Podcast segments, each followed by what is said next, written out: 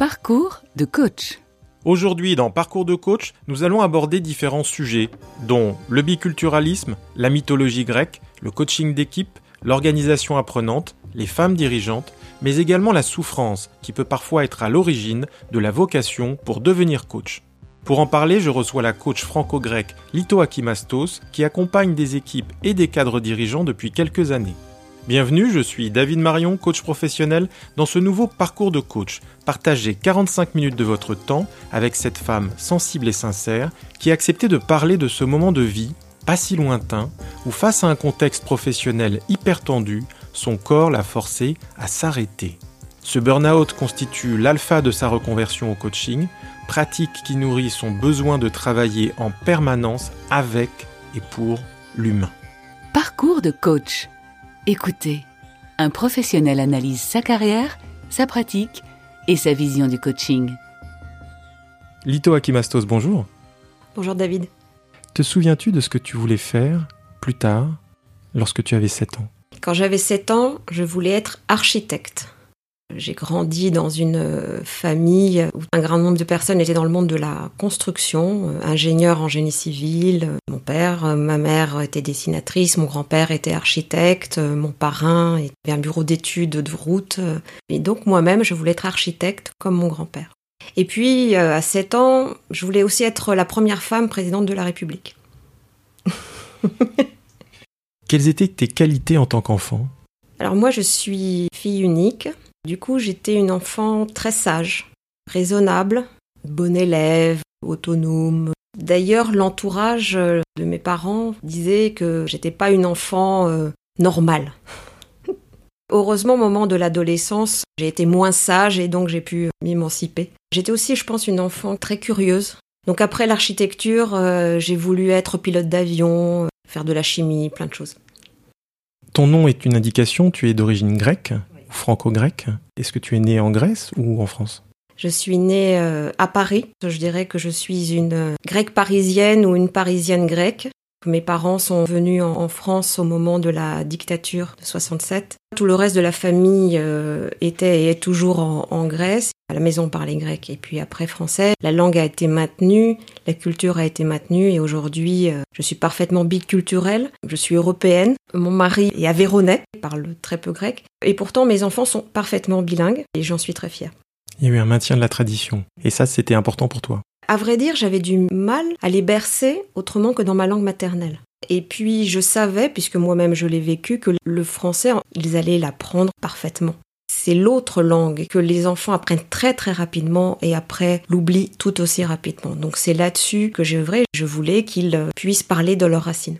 Cet attachement à la culture grecque, à tes racines, en quoi il a coloré ta carrière professionnelle selon toi? À vrai dire, je me suis jamais posé la question en tant que telle. Je dirais j'étais juste ouverte naturellement vers l'international et l'ouverture à d'autres cultures, à d'autres modes de raisonnement. J'ai mesuré depuis toute petite et même euh, aujourd'hui les différences de culture qu'il peut euh, y avoir, la façon d'appréhender euh, les choses. On voit la même chose mais on ne la regarde pas de la même façon. J'ai eu la chance d'avoir voilà cette ouverture, cet état d'esprit Aujourd'hui, ça me sert presque plus professionnellement. Toute cette culture tout autour de la mythologie, mais qui fait partie aussi aujourd'hui de la culture universelle, et pas uniquement du peuple grec. C'est pratiquement l'inconscient collectif aujourd'hui. Voilà. J'ai adoré la découverte du coaching symbolique, l'utilisation des mythes, l'approche par les archétypes, qui donne des résultats euh, spectaculaires. Est-ce que tu crois que ce biculturalisme t'a aidé justement à travailler dans un, univers euh, multiculturel au fond et, faire des ponts entre les différentes équipes de cultures différentes En tout cas, à mieux les comprendre? Certainement. Et en plus, j'ai eu la, chance de débuter chez Shell, qui est un grand groupe international, et de travailler avec des équipes euh, à travers la planète. Et ce qui est assez amusant, c'est qu'à un moment, je me suis retrouvée aussi à travailler en Grèce. Et les équipes grecques s'attendaient à voir arriver des anglo-néerlandais. Et donc, quand je leur ai parlé en grec, ils étaient aux anges, c'était assez amusant. Peut-être reprenons le, fil euh, de ton parcours. Quelles études as-tu fait? Et avec le recul, pourquoi as-tu choisi cette orientation? À vrai dire, je me suis pas posé beaucoup de questions à l'époque. Comme je te l'ai dit, j'étais bonne élève euh, avec des facilités dans les matières scientifiques. Donc de manière assez naturelle, je me suis dirigée vers euh, une carrière euh, d'ingénieur. T'as fait quelle école d'ingénieur? Ça s'appelait encore l'école des ponts et chaussées. Et le hasard, en fait, a fait que j'ai intégré cette école qui est en lien avec le génie civil et donc mes amours premiers pour le monde de la construction et l'architecture. Qui était un rêve d'enfance. Qui était un, un rêve d'enfant. Et finalement, une fois au pont, alors que j'aurais pu choisir une autre spécialité, en fait, je suis restée dans la filière génie civil. Vers la fin de mes études au pont, j'ai continué euh, vers une thèse de doctorat, ce qui n'était pas classique pour les ingénieurs. Pour moi, c'était une envie de prolonger une réflexion euh, intellectuelle. J'ai fait une thèse de doctorat en mécanique des structures, sur les dégradations des chaussées. Quelle première partie de carrière as-tu du coup? Alors j'ai eu la chance de faire ma thèse de doctorat tout en étant salarié d'une entreprise. Donc, ce qui me permettait de concilier en même temps, euh, je dirais, une partie académique avec en même temps connaître le monde euh, de l'entreprise. Et puis, en finissant ma thèse, je voulais aller vers l'opérationnel. J'ai passé dix ans chez Shell, dans le monde des bitumes, toujours donc en lien avec la construction routière, où là j'ai eu diverses responsabilités, en commençant par de la technique, du business développement en Europe, puis du marketing stratégique au niveau mondial. C'était un univers éminemment masculin, j'imagine? Alors, ma thèse, euh, j'étais salariée euh, de l'entreprise Colas. C'était très très masculin. Une jeune femme dans un univers masculin, ça se passait comment? J'étais basée au siège, à la direction euh, recherche et développement. Les gens qui passaient devant mon bureau voyaient une jeune femme de 24-25 ans et donc me demandaient si j'étais la nouvelle assistante. Ce qui me faisait beaucoup sourire, rire au départ et puis de moins en moins. Chez Shell, c'était complètement différent. Shell était euh, très en avance sur beaucoup de domaines euh, en termes de ressources humaines. Ils en étaient déjà à l'époque, dans les années 90-2000, euh, au sujet de la diversité. Chez Shell, j'ai voulu créer un moment, un réseau de femmes, les Bitumen Women.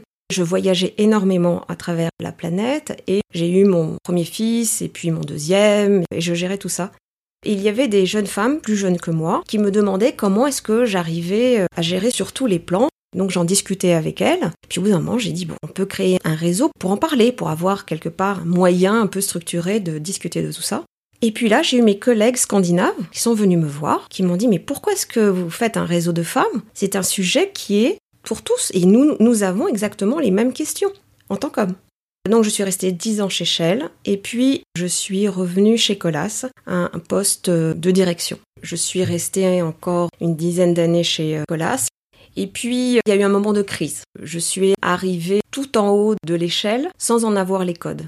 C'est là que j'ai expérimenté, mais un peu comme le bébé qu'on jette dans l'eau du bain, tous les sujets, les problématiques de l'interrelationnel, et de manière violente. Je dirais que jusque-là, je travaillais beaucoup, j'adorais mon travail, je pense que je travaillais bien et je récoltais les fruits de mon travail. J'ai eu une carrière linéaire d'ingénieur. Et puis euh, arrive un moment, on arrive à un certain niveau où en fait je ne connaissais pas les règles du jeu. Ça fonctionnait très bien sur le terrain, avec les opérationnels, ça se passait très très bien. J'étais dans le panier de crabes, je ne savais pas gérer ça. J'ai tenu, j'ai tenu, et puis à un moment je me suis écroulée. Donc les conflits interpersonnels, les égaux avec lesquels tu étais en confrontation étaient trop forts et c'était suffisamment dur, j'imagine, ou psychologiquement violent pour qu'à un moment donné, tu craques, c'est ça? Mon corps, un beau jour, ne s'est plus relevé. Et ça a été très très violent pour moi après 20 ans de carrière linéaire. Après, avec le recul, j'étais une caricature de Wonder Woman sur tous les fronts, le travail, les voyages, trois enfants, être à la fois une très bonne professionnelle, une bonne épouse, une bonne mère, une bonne copine, euh, une bonne fille. La bonne élève dans tous les domaines. C'est ça, exactement. Concrètement, t'as fait un burn-out, c'est ça? Oui, mais je ne savais pas ce que c'était. À l'époque, on en parlait nettement moins que maintenant. J'en avais vaguement entendu parler à la radio, mais je ne savais vraiment pas à quoi ça correspondait. Et très honnêtement, je ne me sentais absolument pas concernée, j'étais forte moi. Et il a fallu que le médecin me dise mais vous savez, madame, c'est à des gens comme vous qui sont complètement dédiés à leur travail que ça arrive. Malheureusement, dans ma tête, le fait de s'écrouler, c'était pour les faibles. Malheureusement, ça s'est transformé en dépression sévère. T'en retiens quoi de cette expérience?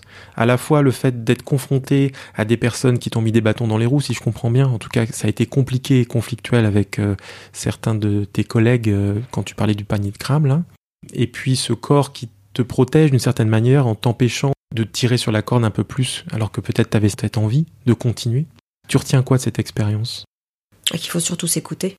Au moment où j'étais en convalescence, j'avais des amis, des collègues qui venaient me voir et qui me parlaient aussi de ce qu'ils faisaient professionnellement, et je me retrouvais à voir chez eux des choses que je n'avais pas vues chez moi, comme une espèce de sixième sens. Et de me retrouver à leur dire attention, tu ne peux pas faire bouger ou changer toute une organisation tout seul. Donc tu as vu dans leur partage d'expérience, de leur ressenti professionnel, des écueils dans lesquels toi potentiellement t'étais tombé toi-même, c'est ça? Voilà, parce que moi, mon rôle était de faire euh, bouger euh, des lignes au sein de l'entreprise. J'ai créé la direction marketing du groupe Colas, marketing stratégique. hein. Et c'était en fait finalement une évolution culturelle. Donc c'est d'appréhender le marché différemment. Fait, on repartait euh, de, de leurs problématiques terrain, du point de vue commercial. Je les aidais à construire une approche plus rationnelle par rapport à ce qu'ils faisaient. En plus d'une entreprise de taille internationale, donc j'imagine qu'il y avait des équipes un peu partout. Et donc là aussi, tu as mis en place ta capacité à créer des ponts culturels et linguistiques. Tout à fait. J'ai créé un réseau de business développeurs, tout à fait. Je ne sais pas comment tu as deviné. Effectivement, je voyais qu'il se passait des choses dans divers pays, des expériences qui pouvaient intéresser d'autres équipes euh, ailleurs. Et euh, effectivement, j'avais aussi mis ça en place. C'est vraiment l'envie de créer un maillage et des connexions et des interconnexions localement. Tout à fait. C'est un état d'esprit que j'ai retrouvé par la suite dans le cadre de l'organisation apprenante, qui est un de mes grands dadas. C'est pour ça que j'y crois aussi fortement, c'est-à-dire que je l'expérimentais, je ne savais pas qu'il y avait une théorie derrière ça, et ça marche du feu de Dieu. Qu'est-ce qui fait qu'à un moment donné, tu te tournes vers le coaching Au-delà de l'envie sans doute de retrouver euh, l'essentiel, c'est-à-dire l'humain? Effectivement, quand j'ai commencé à remonter la pente et me dire, bon, maintenant j'ai envie de travailler à nouveau, je savais ce que je ne voulais plus, mais je ne savais pas ce que je voulais. Je ne voulais plus être déphasée par rapport à mes valeurs. J'avais un besoin fou de retrouver, comme tu dis, euh, de l'humain. Comme j'y arrivais pas toute seule, eh ben, je me suis dit, je vais me prendre une coach. Sauf que, pareil, à l'époque, je ne savais pas ce que c'était finalement exactement que le coaching professionnel. Et je pensais que ça serait comme un coach sportif, c'est-à-dire qui m'aiderait certainement à remettre en place les morceaux du puzzle, mais qui me pousserait à avancer, voire à performer. Et puis je rencontre euh, ma coach qui était spécialisée en accident de vie. Et là, je découvre un univers bienveillant, humain, qui me disait laisse du temps au temps au lieu de me pousser. C'était déroutant? Ah, au début, c'était très déroutant, oui. Parce que moi, j'étais toujours dans mon énergie masculine. Il faut avancer, il faut du résultat. Et puis, j'ai trouvé l'approche très intéressante. Et je trouvais la façon de faire, la façon de questionner passionnant. Et du coup, je posais aussi des questions sur d'où ça venait, euh, comment ça marche. Au bout d'un moment, je me dis, mais j'ai super envie de faire une formation en coaching, mais, mais je vois pas trop à quoi ça pourrait me servir. Tu lui en as parlé de cette envie à ta coach à l'époque? Maintenant que tu me le dis de manière étonnante, pas tout de suite, j'en ai parlé à un copain consultant. Il me dit mais c'est génial, fais-le parce que même si tu reviens vers l'opérationnel, ça te sera toujours utile. À ce moment-là, j'envisageais mais pas du tout le fait de me reconvertir dans le coaching. C'est juste que je n'avais plus d'appétence pour ce qui était de ma spécialité, à savoir le business développement, le marketing, la stratégie, le commercial, et même le monde de la construction qui pourtant était si important pour moi, alors là, j'avais plus envie. C'est comme s'il me donnait une autorisation. Et à partir de ce moment-là, en l'espace de dix jours, je m'étais mise au courant de qu'est-ce qui existe comme formation sur la place de Paris. Et euh, j'ai eu un coup de foudre pour Mosaïque et j'ai entamé les fondamentaux du coaching chez Mosaïque. Et au cours des fondamentaux, eh ben, je découvre une autre pépite. C'est le coaching collectif, le coaching d'équipe, qui me parle énormément. Je ne savais pas que ça existait non plus. Ce que j'entends aussi, c'est que tu l'avais déjà expérimenté avant, euh, sans forcément passer par la théorie. Tu es passé directement euh, par la pratique en matière de coaching d'équipe, sans savoir que tu en faisais en réalité. Oui. Et tu sais ça, je m'en suis rendu compte au moment où j'ai écrit mon mémoire, que j'ai réalisé que la manière dont euh, finalement je manageais était une espèce de manager coach sans le savoir. Et tu penses que, en l'occurrence, euh, ton biculturalisme, euh, là encore, a été un, élément fondamental pour aller vers ce coaching euh, d'équipe? Je l'ai jamais vu comme ça. Je pense que j'ai été quand même un minimum initié à ça quand j'étais chez Shell. Chez Shell, on était déjà dans une optique de concilier les différentes façons de voir un même problème.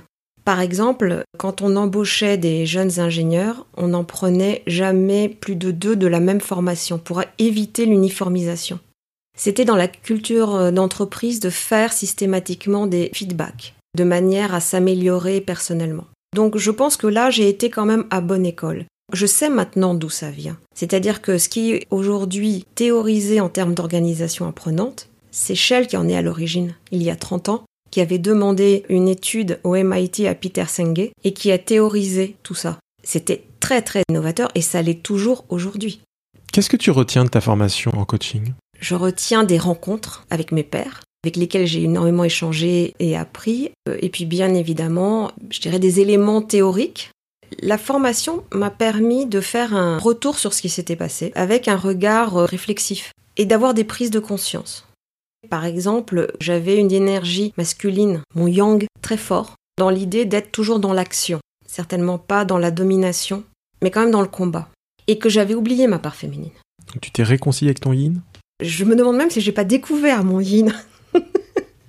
Redécouvrir mon yin, l'accepter, accepter ma vulnérabilité, l'accueillir, et puis finalement me dire qu'il y a besoin des deux pour avancer sereinement. Et d'ailleurs, du coup, mon mémoire de certification a été autour de cette thématique, la danse du féminin et du masculin au service des femmes dirigeantes dans un monde d'hommes. Et quelle est l'idée force de ce travail de synthèse de ton mémoire? Eh bien justement, de trouver une troisième voie, c'est-à-dire à partir de cet équilibre du yin et du yang, au service de son projet, de son rêve, trouver une troisième voie. Et voie écrit de deux façons, V-O-I-E et V-O-I-X qui en fait est la puissance que nous avons en nous plutôt que de se mettre au service des autres, se mettre au service de son projet. En guise d'intermède, tu as choisi la traduction d'un poème grec lu par un comédien français. Écoutons un extrait. Quand tu prendras le chemin d'Ithaque, souhaite que la route soit longue, pleine d'aventures, pleine d'enseignements. Les lestrigons et les cyclopes, ne les crains pas, ni la colère de Poséidon. Jamais tu ne trouveras rien de tel sur ton chemin si ta pensée reste élevée, si une émotion rare étreint ton esprit et ton corps. Les lestrigons et les cyclopes, tu ne les rencontreras pas, ni l'irascible Poséidon, si tu ne les transportes pas dans ton âme, si ton âme ne les fait pas surgir devant toi. Souhaite que la route soit longue, que nombreux soient les matins d'été où, avec quel plaisir et quelle joie, tu découvriras des ports que tu n'as jamais vus. Arrête-toi dans les comptoirs phéniciens pour te procurer de précieuses marchandises. Ambre, corail, ébène, nacre et capiteux parfums de toutes sortes, le plus que tu pourras de capiteux parfums. Visite aussi beaucoup de villes égyptiennes et n'aie de cesse de t'instruire auprès de ceux qui savent. Garde toujours Ithaque présente à ton esprit. Y parvenir est ta destination finale, mais ne te hâte surtout pas dans ton voyage. Mieux vaut le prolonger pendant des années et n'aborder dans l'île que dans ta vieillesse. Riche de ce que tu auras gagné en chemin, sans attendre d'Ithaque aucun autre bienfait. Ithaque t'a offert ce beau voyage. Sans elle, tu n'aurais pas pris la route. Elle n'a rien de plus à t'apporter. Et même si elle est pauvre, Ithaque ne t'a pas trompé. Sage comme tu l'es, avec une expérience pareille, tu as sûrement déjà compris ce que les Ithaques signifient. Il s'agit du poème intitulé Ithaque du poète Constantin Cavafis, lu par Guillaume Gallienne. Constantin Cavafis est un poète grec né en 1863 et mort en 1933 et il a écrit ce poème en 1911. Le titre du poème fait référence à la célèbre île de la mer Ionienne dont le héros mythologique Ulysse était originaire. Pourquoi ce choix, Lito? C'est un poème que nous apprenons à l'école grecque, dès le collège. Ça fait partie de mon bagage culturel. Et aujourd'hui, ce très beau poème, par rapport à mon cheminement, à mon parcours, résonne très fortement. Dans l'œuvre d'Homère, Ulysse ne cesse de chercher à rejoindre Ithaque pour retrouver Pénélope. Cavafis écrit ce poème en 1911 à l'époque où il revient voyage à l'étranger. Mais euh, ce retour, c'est un prétexte à un long voyage de découverte euh, des autres et de soi. C'est ce que tu as expérimenté? Oui. C'est s'enrichir de chaque étape. Même si on a un but, ce qui compte, c'est le chemin pour y parvenir. C'est pas tant l'arrivée. Puisque comme je dis, j'ai eu un premier parcours euh, linéaire, et là-dedans, les parties chaotiques, c'est celles qui ont été les plus enrichissantes et qui me permettent aujourd'hui de faire ce que je fais. Aujourd'hui, j'en ai conscience. Chaque étape peut amener à autre chose, à d'autres ouvertures. Et c'est ça que je trouve génial euh, dans notre métier. Chaque situation qui nous est euh, adressée fait que ben on va se poser des questions nous aussi, ça va peut-être faire résonner des choses en nous, et tout en faisant avancer et cheminer notre client, nous-mêmes, on progresse. J'entends presque une sorte de gourmandise à la découverte. Ah oui. Et c'est aussi pour ça que j'adore ce métier, c'est cette ouverture de portes et d'enrichissement en permanence.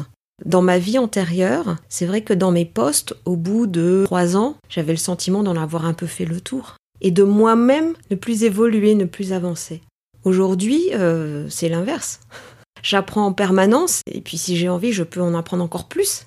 Tu te définis comme une bâtisseuse de liens, une tisseuse de ponts. C'est important pour toi de trouver un pitch qui donne du sens à l'ensemble de ton parcours? Oui, je pense que ça, c'est mon côté euh, ingénieur, côté très rationnel, d'avoir besoin de comprendre quel pouvait être le lien. Et ce qui revient en permanence, c'est cette histoire de créer des liens. Et c'est pas tant moi qui m'en suis aperçu que justement quelqu'un d'extérieur, un ami et collègue coach, quand je lui ai évoqué tout ce que j'avais fait, qui m'a dit finalement ce qui ressort de tout ça, c'est que tu as toujours voulu mettre les gens en lien, les thématiques en lien, donc bâtir des ponts. J'entends aussi la volonté de profiter de toutes les richesses individuelles en les reliant. Il y a cette volonté aussi de créer de l'intelligence collective.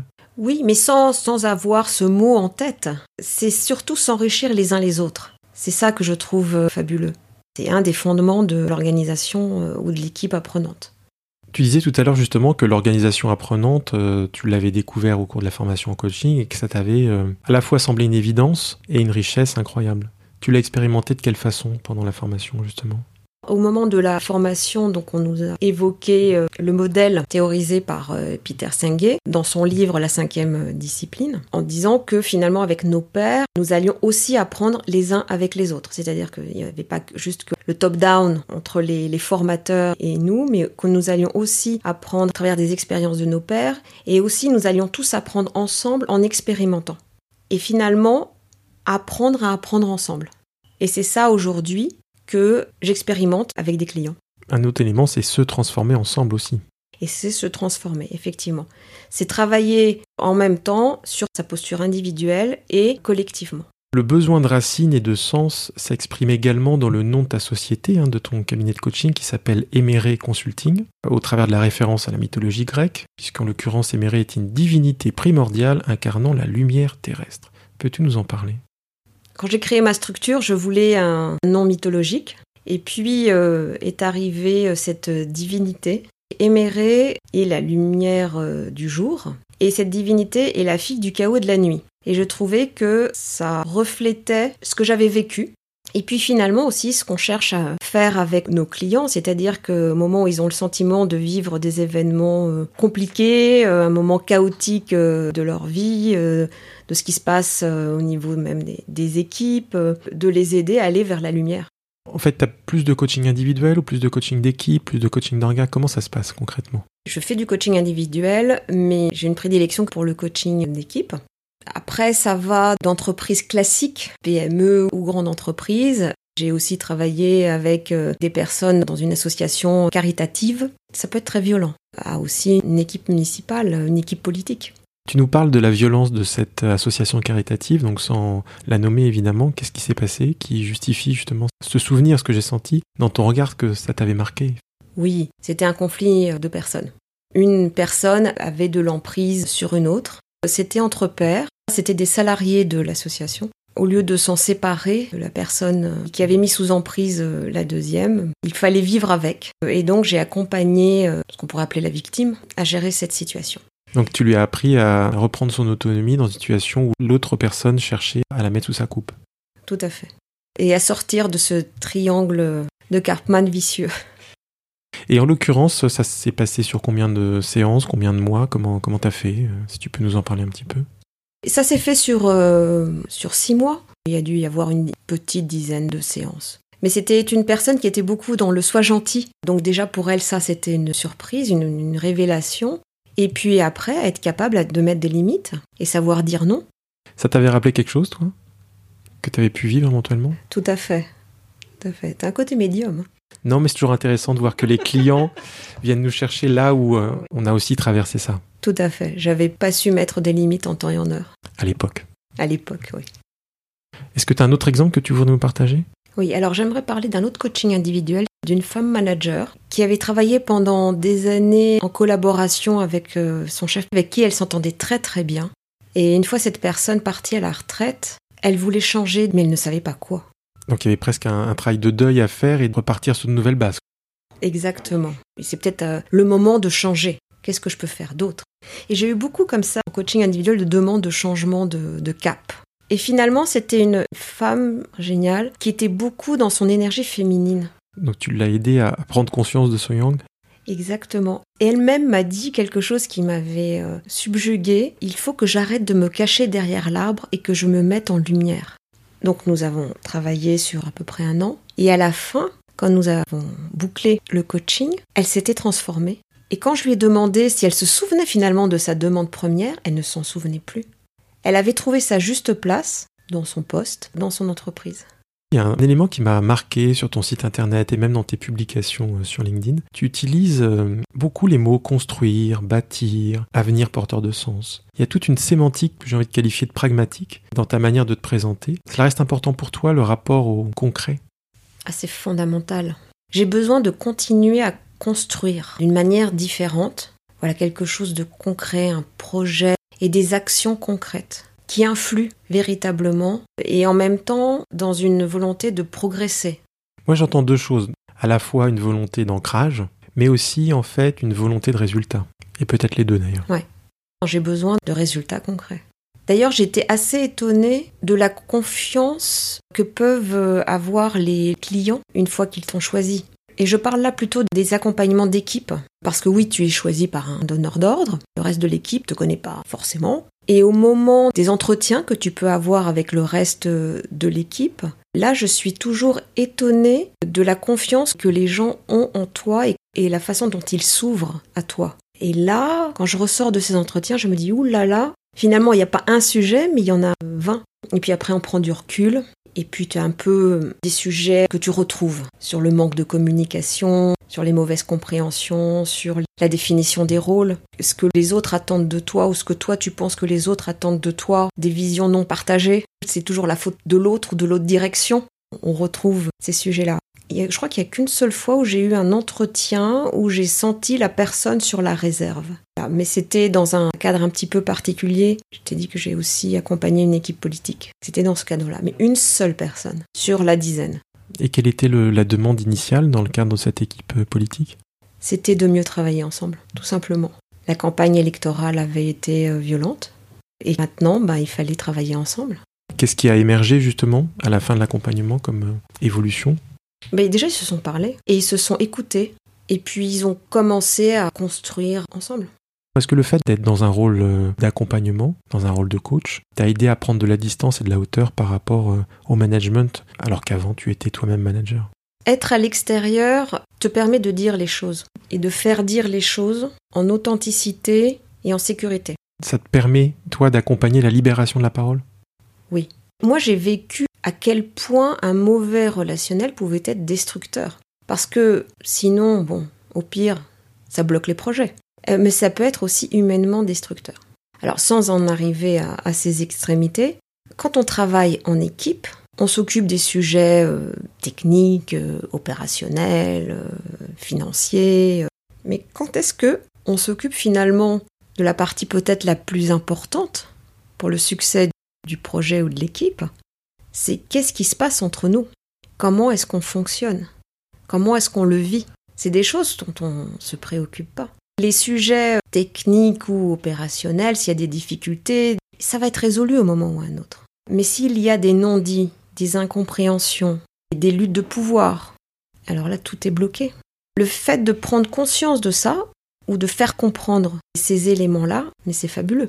J'ai rencontré des managers qui avaient conscience de l'importance de ces moments-là. Pour moi, ça se compte sur les doigts d'une main. Et en majorité, on est sur du court terme, on s'en préoccupe pas de ça.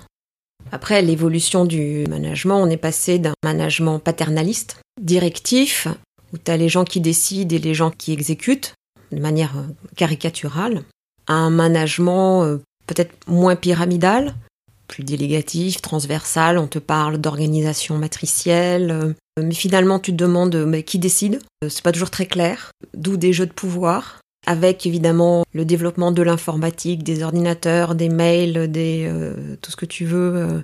C'est très facile de se cacher derrière l'écran pour par exemple transmettre des éléments pas simples ou dire des choses au travers d'un mail plutôt que d'affronter la personne.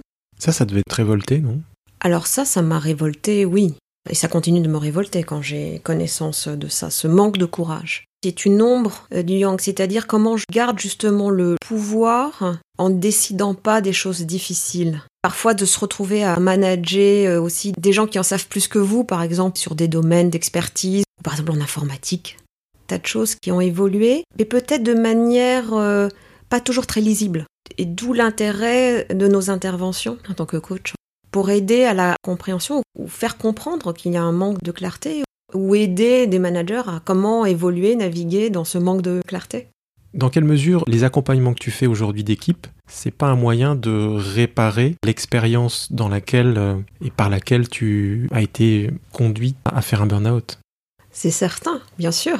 C'est certainement un moyen de quelque chose qui m'a marqué, d'une souffrance, d'en faire quelque chose de positif et de faire en sorte que ça se passe euh, différemment pour les autres un peu comme une réparation par procuration Oui, très certainement, oui. J'ai une euh, cliente qui m'a envoyé un extrait d'une conférence à laquelle avait euh, participé Marie-Louise von Franz, qui est une psychanalyste jungienne. Et en fait, ça se finit par Les habitants des régions polaires disent que la différence entre une personne ordinaire qui souffre et le soignant réside dans le fait que le soignant trouve une manière de surmonter et de se sortir de son trouble sans aide technique. Il peut surmonter sa propre souffrance, il trouve l'issue créative, ce qui signifie qu'il trouve sa propre thérapie, ce qui est unique. Et qu'est-ce que ça dit de cette situation pour, euh, pour cette cliente, pour cette femme? C'est une personne qui cherche sa voix, éventuellement sa nouvelle voix. Est-ce à dire qu'elle voudrait devenir thérapeute? Il y a une possibilité, oui. En fait, elle me l'a envoyé parce que ça s'applique aussi euh, à moi. Mmh. L'envie de réparer, l'envie d'accompagner. Oh oui. À nouveau, d'une souffrance, en faire, en faire quelque chose de puissant. Sur LinkedIn, il y a quelque temps, tu as publié un article intitulé L'Odyssée du déconfinement. Et tu fais un parallèle entre les aventures mythologiques du héros littéraire Ulysse et ce que nous vivons depuis plusieurs mois. Peux-tu nous en parler? Le premier confinement, c'était quelque chose quand même d'inédit, de extraordinaire dans tous les sens euh, du terme, euh, que moi personnellement, je n'ai pas très bien vécu, très honnêtement. À nouveau, l'envie de trouver un sens à tout ça. Qu'est-ce qu'on peut en faire à nouveau? C'est comment de quelque chose qui a été compliqué, pénible pour beaucoup de gens, très difficile pour les organisations, voire qui a mis en péril ou a failli en mettre en péril un certain nombre. Qu'est-ce qu'on peut en tirer de ça?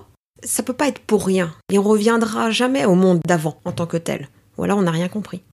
C'est peut-être le moment de prendre de la hauteur et du recul pour réfléchir à ce qui s'est passé, à comment est-ce que on l'a appréhendé, qu'est-ce qu'on en fait de créatif? Comment on peut construire et penser euh, quelque chose de, nouveau pour, pour la suite?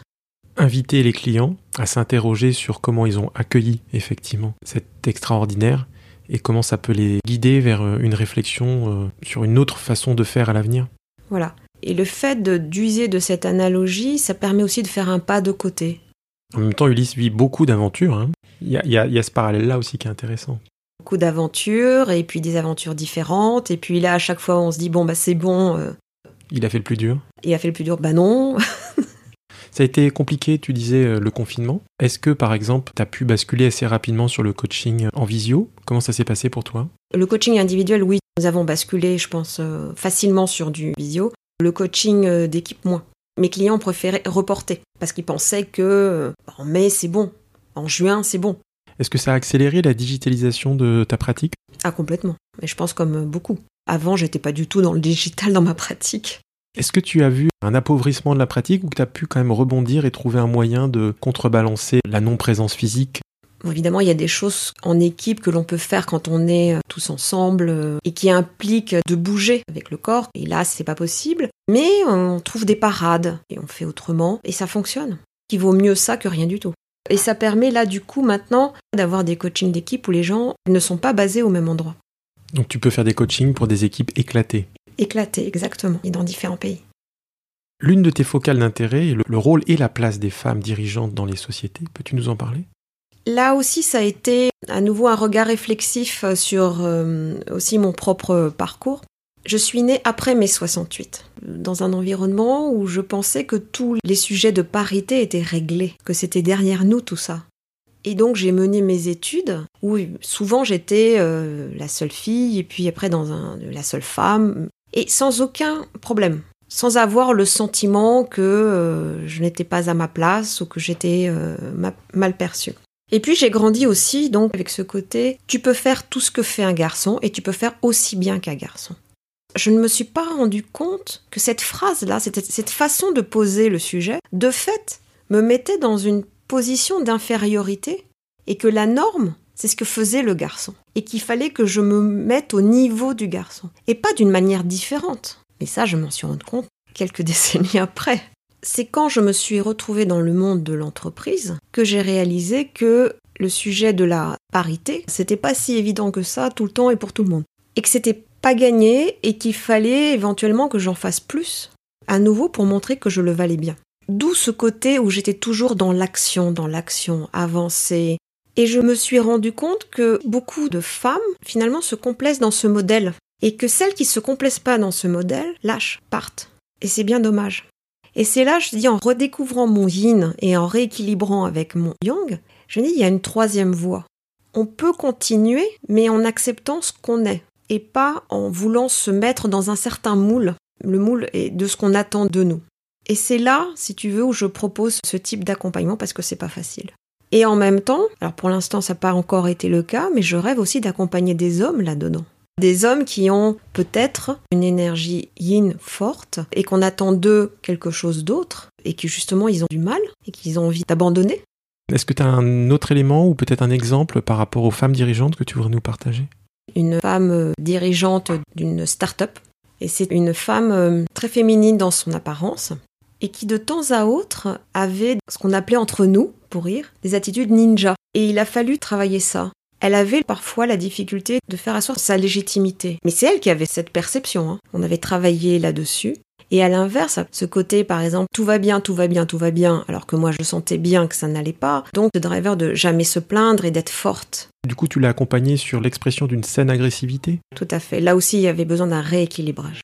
En quoi les coachs ont un rôle à jouer dans la société de demain qu'il nous reste à construire collectivement, selon toi?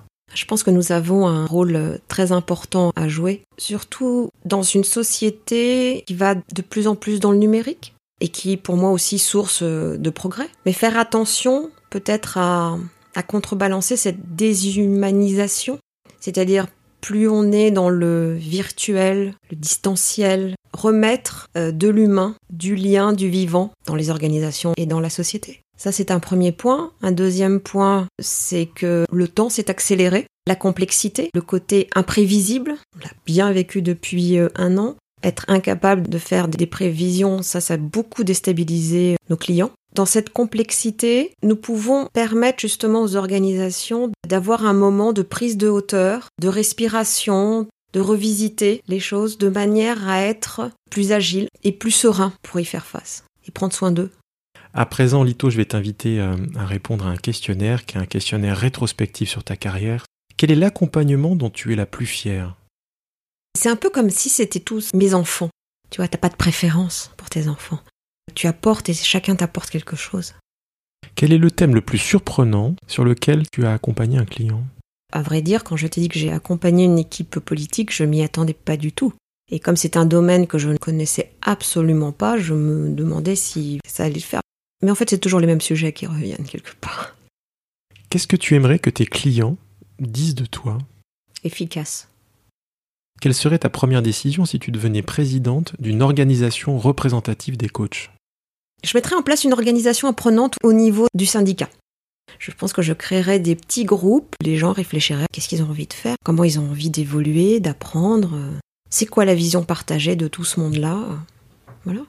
Quel regret t'inciterait à refaire différemment ton parcours Je sauterais bien la partie euh, maladie. Finalement, c'est un moment d'une crise forte. On prend conscience d'un certain nombre de choses. Donc, ok, crise, mais peut-être pas aussi violente. J'aurais bien aimé avoir quand même quelques clés que j'ai découvertes au moment de ma formation coaching. Qu'est-ce que tu aimerais que nos auditeurs retiennent de l'entretien? Que tout est possible, que derrière l'ombre se cache la lumière, même quand on est au fin fond du trou, euh, ben, en fait, on peut que remonter. Et peut-être pour quelque chose d'encore plus fabuleux, de ne pas oublier le plaisir. Chose que pour moi, peut-être un moment, je l'ai oublié. Que les liens dans l'équipe, c'est fondamental. Et puis je souhaite euh, qu'ils n'oublient pas le voyage vers Ithac. Et je leur souhaite qu'il soit le plus long possible. À présent, je te propose d'écouter un extrait de la chanson que tu as choisie pour incarner symboliquement ton propre parcours et nous parlerons de ce qui a motivé ton choix juste après.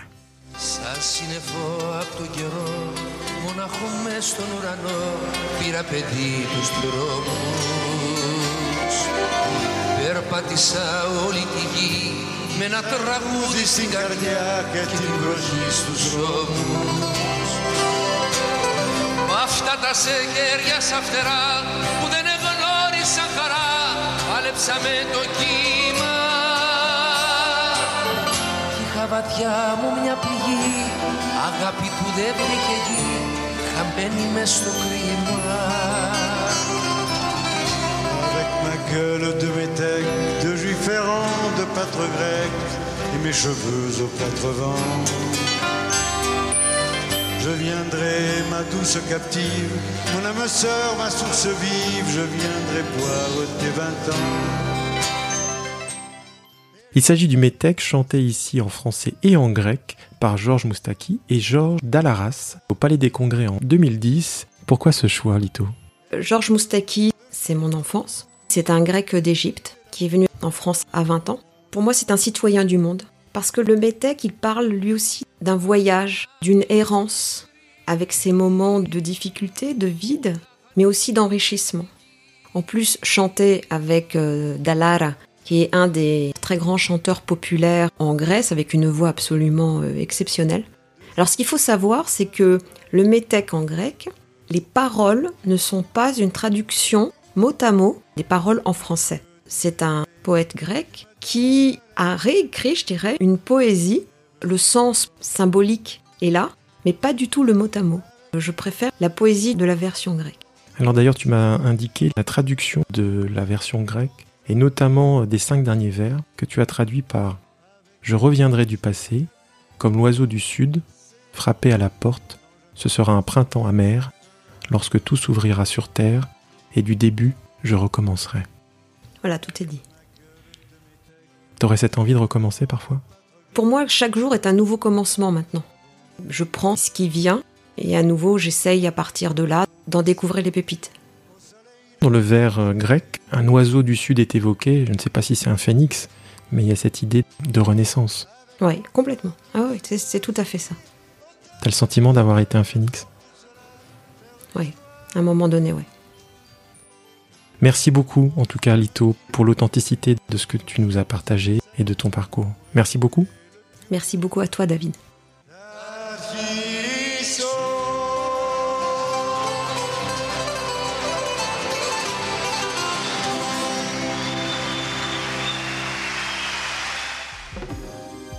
Parcours de coach. Ainsi s'achève ce nouvel épisode de Parcours de coach. Merci pour votre attention. Retrouvez tous nos épisodes sur Apple Podcast, Google Podcast, Deezer, Spotify, Stitcher, TuneIn, ainsi que sur la plupart des applications dédiées au podcast. Si cet épisode vous a plu, s'il vous plaît, notez-le favorablement sur la plateforme d'écoute ou sur l'application que vous utilisez. Cela nous aide à développer la notoriété de nos productions. Par ailleurs, vous pouvez liker, commenter ou repartager nos épisodes sur le réseau LinkedIn ou bien en parler à vos contacts. Pour rester informé sur notre programmation à venir, suivez-nous sur Twitter. Vous pouvez aussi nous envoyer vos questions, réactions et suggestions à notre adresse électronique lemediadescoach.gmail.com. Enfin, si le coaching professionnel vous intéresse, vous pouvez désormais vous abonner à nos deux podcasts mensuels, Un coach à la une, l'entretien thématique, et Parcours de coach, l'entretien analytique. Prenez soin de vous et à bientôt pour un nouvel épisode. Parcours de coach, une série créée par David Marion et produite par le Média des coachs.